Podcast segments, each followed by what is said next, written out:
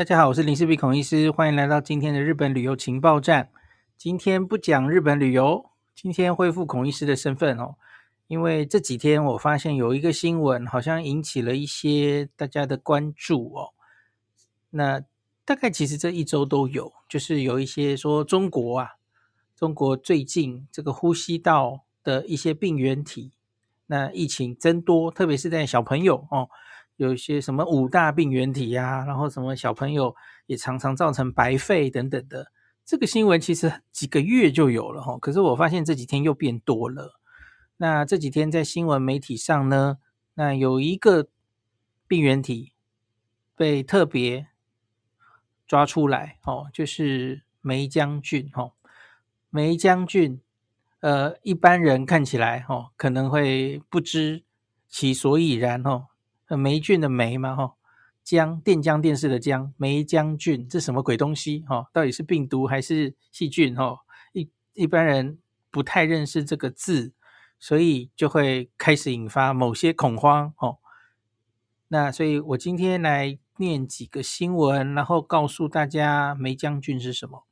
那可是我可以先跟大家把简单的结论讲在最前面。哈，霉将军的。英文叫做 Mycoplasma 哈，那这个细菌，这个是比较特别的细菌，它不是一个随便可以在实验室中培养出来的细菌哈，所以它是一个比较不典型的细菌哦，所以它一般实验室无法很简单的培养出来，然后它也如同一般的细菌，我们细菌培养出来之后会去做它有没有对这个抗生素的抗药性，可是霉浆菌。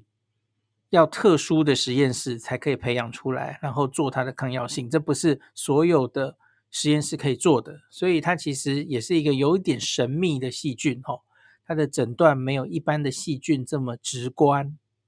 我们临床上要诊断它，常常就是反而是测它的抗体，这里就跟细菌不太一样哦，因为因为细菌常常是我们就培养出来。或是验它的抗原等等，吼，那可是霉浆菌很难培养，那所以我们要不是临床上用猜的，那不然就是我们会测它的抗体，哦，测你血里面有没有针对它的抗体产生，这个跟病毒有点像。好，所以另外呢，梅将军这个细菌其实它是在临床上造成肺炎非常常见的菌种。非常的常见，再常见不过了哈。甚至在年轻人或小朋友哈，因为肺炎在每一个年龄可能可以有非常多的病原体，主要是细菌了哈，可以造成肺炎。那社区感染的肺炎呐，特别是年轻人，数一数二的病原体其实就是美将军，所以它是一个我们完全不陌生，从自古到今，也都在我们的社区中一直都在的一个细菌，它并不是中国大陆现在忽然多出来的一个细菌，然后现在要入侵台湾了哦，不太是这种情形哦，它是我们很熟悉的一个敌人，它不是新的哦。那可是最近这个 WHO 其实也有跳出来讲话嘛，哦，就是发现中国啊，其实已经持续几个月了，就是他们的各年龄啊，呼吸道的。病人增多蛮多，而且以他们自己通报的资料，他们是说大概有五大病原体嘛，吼，包括了霉将军，包括了我们前其实台湾九月开始也是这样啊，所以医院曾经变得很忙嘛，那有新冠了吼，那可是最多可能是流感，然后有 RSV 呼吸道融合病毒，然后有腺病毒。还有美将军，大概就是这些哈。我觉得这个就是我去年一直跟大家讲的，我们其实现在就是在还债呀，这个免疫债。我相相信大家可能都还记得哦，因为我们过去三年等于是在温室中生长，特别是我们的小朋友们哦，大家都戴口罩，保护得好好的，死命勤洗手，所以大家其实真的很少感冒，很少遇到这些呼吸道病原体。结果现在因为解禁了哈。又恢复国际交流了哦，那没有那么多人戴口罩了哦，没有那么重视这个洗手了，所以呢，呼吸道病毒病原体又开始流行了。这个免疫债我们正在还哦，因为我们这三年没有得病，你就没有针对这些病毒、这些细菌的抗体哦，所以就会变得比较多。这个其实免疫债的观念，之前还只是观念，现在很明显，我们就在还债哦，这三年的债。好，那所以我把东西讲在最前面哦，这个梅将军不是一个什么特别的病，那可是现在可能要比较担心的是。WHO 前几天讲话，其实是要求中国，他其实担心会不会有一个你们没有发现或是没有通报的东西，没有透明的东西，哈，请你们要告诉我。好，主要其实是这个了，哈，他们又担心中国的疫情不透明，因为假如梅将军是中国这几个月来最严重的东西的话，这个很 unusual 哈，因为梅将军其实明显几乎不太会重症。重症的比例是非常低的哦。那梅将军，我等一下可能会再多讲一点哦。他在临床上最常造成的一个临床的病况叫做非典型肺炎。哎，这个在 SARS 一开始的时候，我们中国不是叫它非典吗？哈，atypical 的 pneumonia，非典型肺炎。什么叫做非典型肺炎？那相对来说，就是有一种肺炎叫做典型的肺炎，对吧？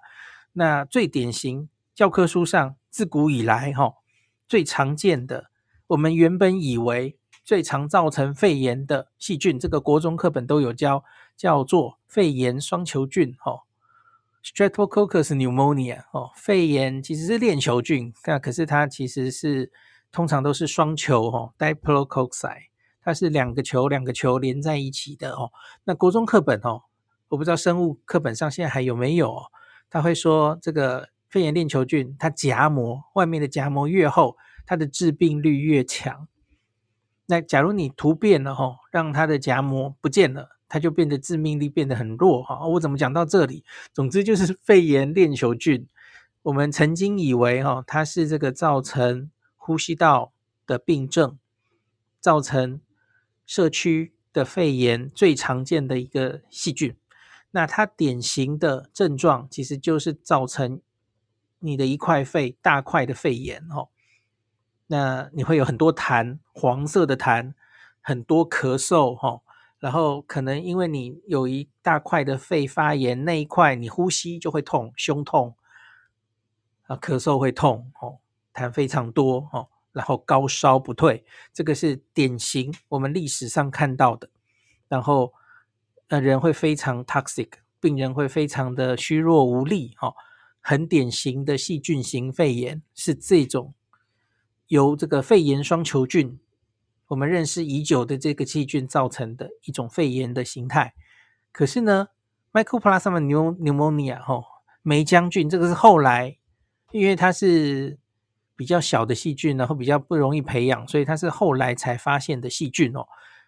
诶，后来发现其实它在特别是年轻族群哦，年轻人、小小孩，它还蛮常见的。那可是呢，它在临床上的表现跟我刚刚描述的这种比较严重的细菌型肺炎是不太一样的，特别是小朋友哈。刚刚那种严重细菌型肺炎，他就高烧不退，食欲很差，精神很差，哈，卧床，因这个精神非常不好。可是呢，得到这种霉浆菌肺炎的小朋友，常常精神还蛮好的，然后也不太咳，或是他虽然咳嗽，他是干咳，没有什么痰，哈。然后 X 光上不会看到典型的这个一片肺白掉。的表现哦，通常是看到比较散的哦，影像也不太一样，然后临床上看起来没有那么严重，病人还可以走来走去哦，也不一定会高烧哦，所以呢，临床上就有一种名词描述这种霉浆菌造成的肺炎，叫做非典型肺炎哦，atypical pneumonia，或是有人叫它走路的肺炎，walking pneumonia，他明明得了。肺炎 pneumonia 这个字哦，那可是他还可以走来走去，走路的肺炎哦，所以因此这就是我要跟你讲的霉浆菌这个病啊，它多半造成的，即使到了肺炎哦，你听起来肺炎好像很严重哦，可是其实它的毒力没有那么毒，那所以我们很多我们判断是非典型肺炎，就霉将军造成的这种病哦，我们是直接给抗生素，让病人在门诊回家就好了，不需要一定要住院哦。好，所以为什么中国大陆这几个月以来，哦，有说什么哦，特别在小朋友，然后会造成白肺，好像案例越来越多哦。那可是他们又说这是梅将军，这个就非常 unusual 了。所以因此 WHO 的专家们会觉得这个不太对哦，你怎么会说这个这些东西是霉将菌造成的？这个跟我们原本的呃理解是不不一样的，所以他们担心会不会有新的病原体。没有被发现的的一个未通报的东西哦，这个希望他们要再做说明哦，所以请不要太担心梅将军这件事，要担心的是中国是不是又有没有被通报的东西哦？这个事情不发生过不止一次，所以当然国际会小心这件事哦。好，那我们最后就来听完我这个基础说明，大家应该就已经可以比较了解了哦。那假如要说梅将军这个东西真的是完全不需要担心吗？倒也不是哦。他最近要比较令人担心的是，在某些国家它出现了一些抗药性。原本霉浆菌其实抗药性不是很严重哦，反正就是药到病除，呃，我们不会特别担心它哦。一来它这个临床也不会特别严重啊。哦，请注意这个是比例呀。多半不会特别严重，可是我们当然也看过需要插管、需要住院的那种霉浆菌感染，不是没有，可是这是比例的问题哦。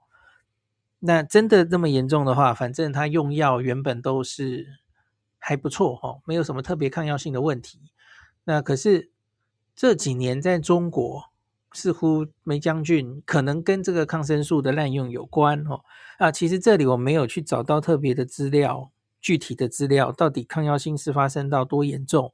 那我有看到，反正是黄立民老师说的，应该就不会错了哈。黄立民老师就说，中国的梅将军近年有一些抗药性的问题，是所以这个可能要担心它会不会，虽然是梅将军，那可是它进来了，会不会造成一些新的流行？哈。好，那你要知道细菌的严重程度跟抗药性不一定是等号嘛。那我们其实对于中国的梅将军，可能还需要再看更多他们的临床报告才能下结论哦。好，那我先看一下十一月二十六号这个中央社有一篇这样的新闻哦，EU 中国抗药性霉浆菌明年春节清台，机关署加强监控。中国类流感疫情升温，当地梅将军抗药性比例高，有医师警示，这个医师应该是黄立明吧？好，黄立明老师警示中国抗药性霉浆菌明年春节可能清台。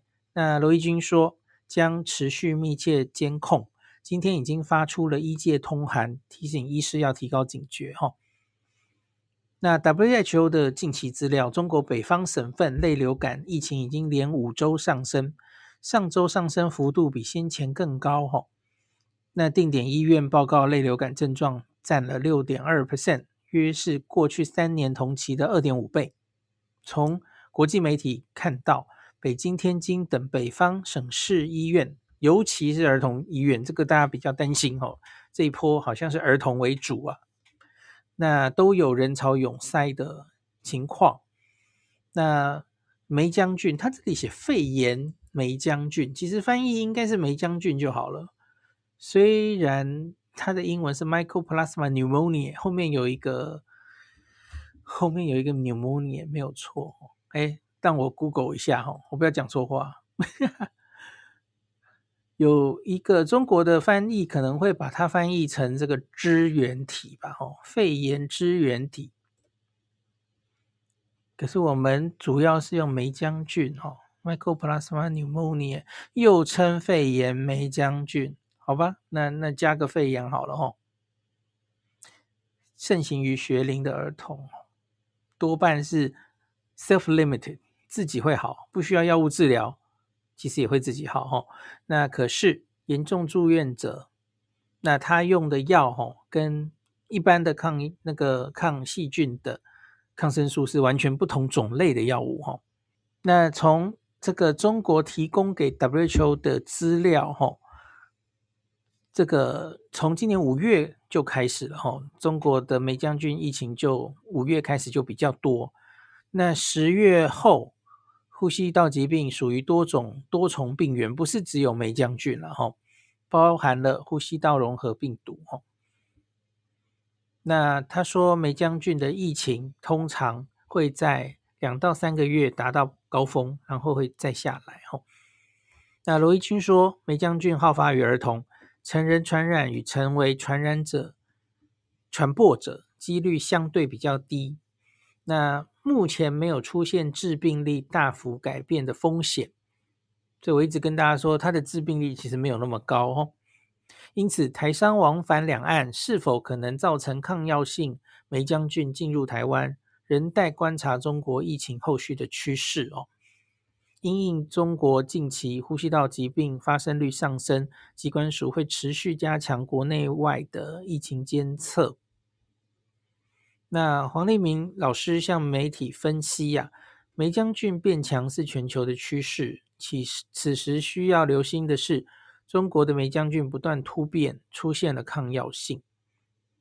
现阶段两岸交流逐渐恢复到疫情解封前频繁的程度，尤其是农历春节，增加往返机会，担心台湾明年出现新一波梅将军的疫情。吼。好，所以医界应该会注意一下大家的这个 TOCC 哦。假如从中国回来，然后有呼吸道症状，可能会多做一些检查。那这个是两天前的新闻。那今天还有一篇，好像就是有新闻在报道说，台中校园学生有人确诊梅将军，然后他的标题就写这个。梅将军入侵校园啊，那罗一军就出来澄清了哈，他说就如同我最前面跟大家科普的哈，梅将军根本就是一个常见致病菌，你用入侵校园这个 用词过头了哈，你不要说台湾沦陷算了哈，来我来看一下他们是怎么样下标题的哈，中时新闻网哈，肺炎梅将军入侵校园。中市教育局证实，已经获了获得两例通报，然后什么什么大陆爆发抗药性梅将军疫情，然后台中传出多起梅将军感染病例，许多家长很担心延烧到校园这样子。然后我看，那那你要确定那个人有从中国回来的历史才对呀、啊。嗯，落下没看到。他只说台中传出包括二十多岁的护士，还有国中音乐老师就医后确诊感染，没有没有说是从中国回来的。好，然后联合报说梅将军入侵校园引恐慌，罗一军晚间接三点真相，这又是什么农场标题？这样子。好，OK，由 ET Today 哈六个小时前，大陆梅将军入侵校园。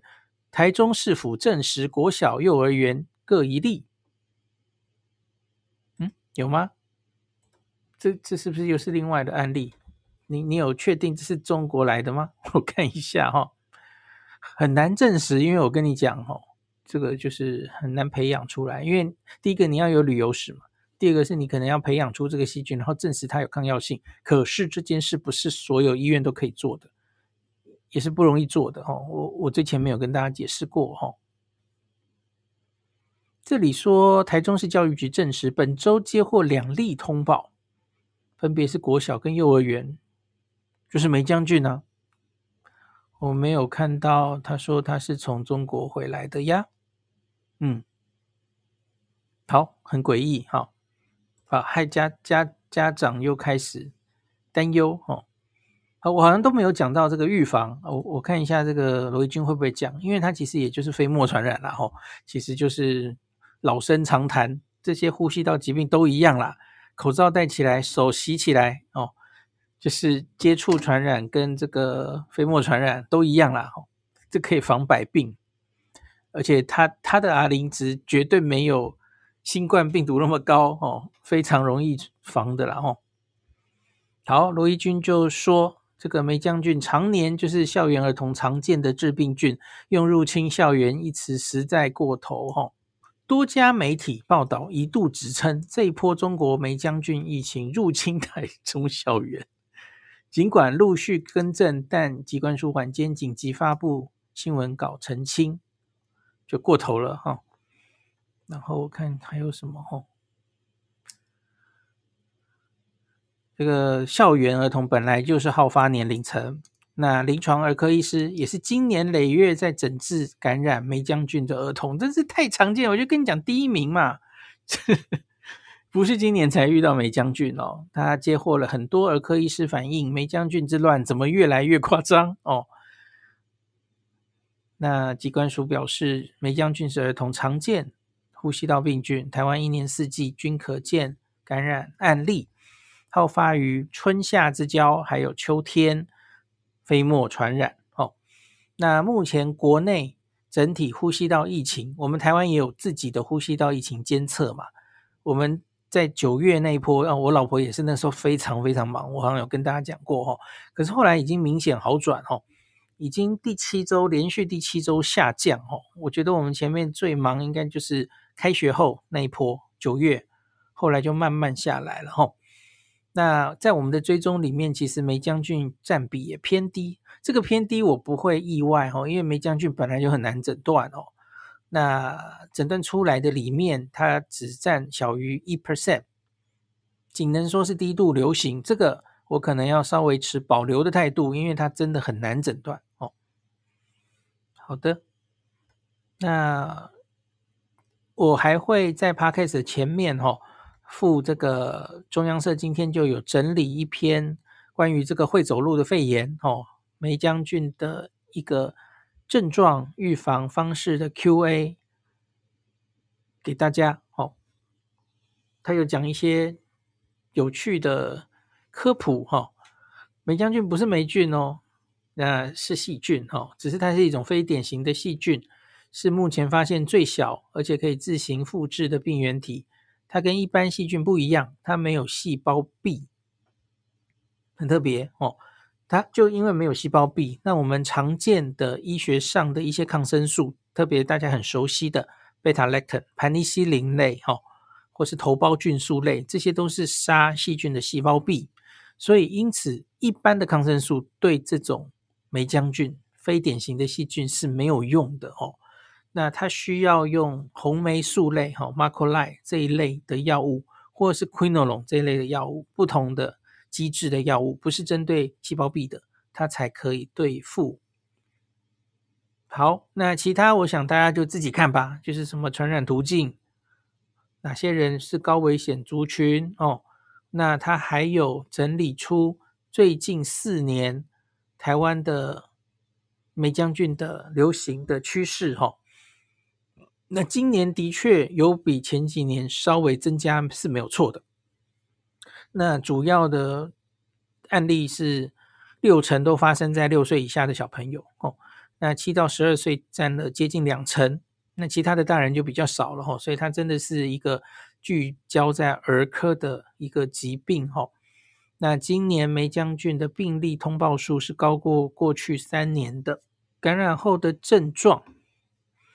那不要以为这个细菌，这个霉菌只会造成肺炎哦。当然，它就是一个疾病的光谱哦，它可以造成支气管炎，那也可以只有喉咙痛哦、倦怠、发烧，那不一定真的会到下呼吸道变成肺炎。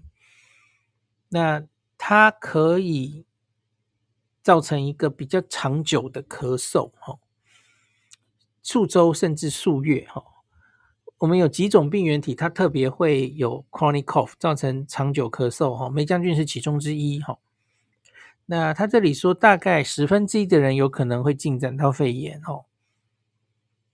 那小于五岁的孩童感染的时候比较少出现发烧，所以他可以连发烧都没有，可是 X 光照起来就发现他有肺炎了哈。所以这才说这是非典型的肺炎嘛哈。那极少数当然会比较严重。严重的肺炎哦，甚至是需要插管去住加护病房的，那会有气喘发作。那少数的案例，我好像看过一两次，会进展到脑炎，那也可能会全身的一些症状引起什么肾功能或是皮肤的疾病等等的哦。那多数感染者是自己痊愈，完全不需要给药哦。如果一旦进展到肺炎，通常我们医生才会开立抗生素治疗。那一旦开始服用抗生素，建议你一定要根据医嘱把整个疗程都吃完哦，减少产生抗药性的机会哦。那治疗它主要的药物，我刚刚有讲是 Macrolide 红霉素哈，这个聚环类 Macrolide。中文叫聚环类的抗生素为主，那 Tetracycline 也有机会有效，哦，Quinolone 也有机会有效，这三类都是针对非典型的肺炎的抗生素。那顺带一提，哈，我们临床上说的非典型的肺炎，除了今天的主角之外，另外还有一个叫做 PE 菌，哦 c l a m y d o p h i l a pneumonia 那另外还有一个退伍军人症，我相信你可能听过哈，Legionella。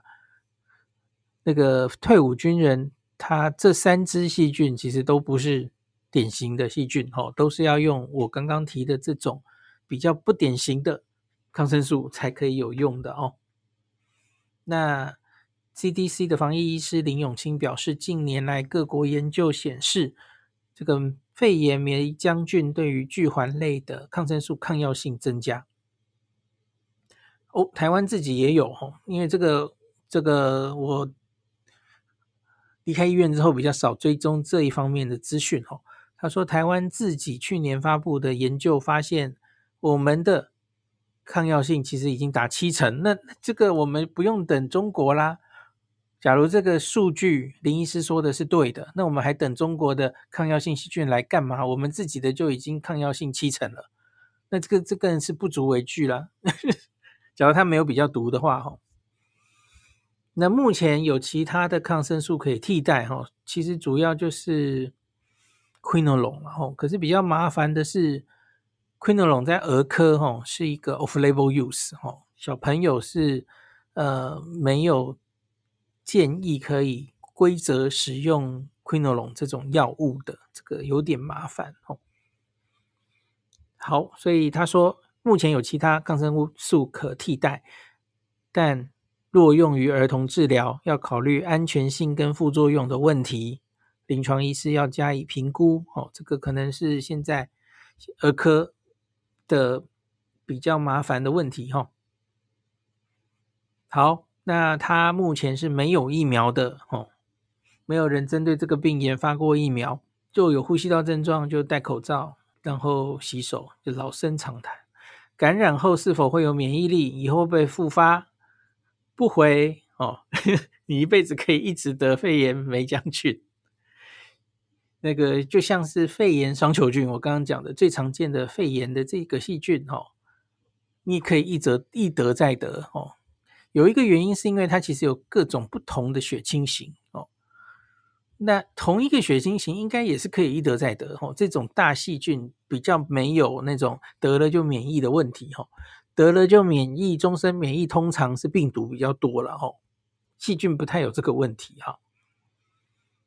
好，最后一点写中国疫情升温，台湾如何防堵哈？他说十月以来中国爆发。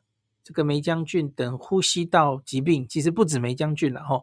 多地医院急诊门诊量暴增，那机关署加强机场港埠全面戒备，在机场电子看板跟跑马灯设置告示，那提醒中港澳入境旅客要注意自己的症状，那呼吁老人跟幼儿非必要不要前往中国哈。那肺炎霉浆菌在中国已经有严重抗药性。罗一军说，疫情哦，这个这个后面应该是重复了，那我就不念了。那我只是很好奇，林永清说的是不是对的？那个我不知道是全台湾的资料还是单一医院的资料哈。说假如台湾的肺炎霉浆菌这个抗药性也高达七成的话，那中国的有这么令人害怕吗？嗯，我我不是很确定哈。好，今天就讲到这里。感谢您收听今天林氏璧孔医师的日本旅游情报站。疫情后的时代，孔医师回到旅游部落客林氏璧的身份，致力于推广安全安心的日本旅游，随时为您送上最新的日本旅游资讯。如果你觉得这个节目对你有帮助，喜欢的话，欢迎你推荐给身边的朋友，或是在 Apple Podcast 上面留下评价，也可以留言，五星评价好像每天都可以留哦。行有余力的话，欢迎您赞助林氏璧孔医师喝杯咖啡。如果你想看到更多林氏璧发的日本旅游资讯，欢迎你加入脸书上的日本自助旅游中毒者粉丝专业，或是我也有 LINE 的官方账号 Telegram、Instagram，这些连接都在 Podcast 前面，我的电子名片里，可以在一个页面就看到我所有的发声管道，都欢迎您加入。那我们就下一集再见喽。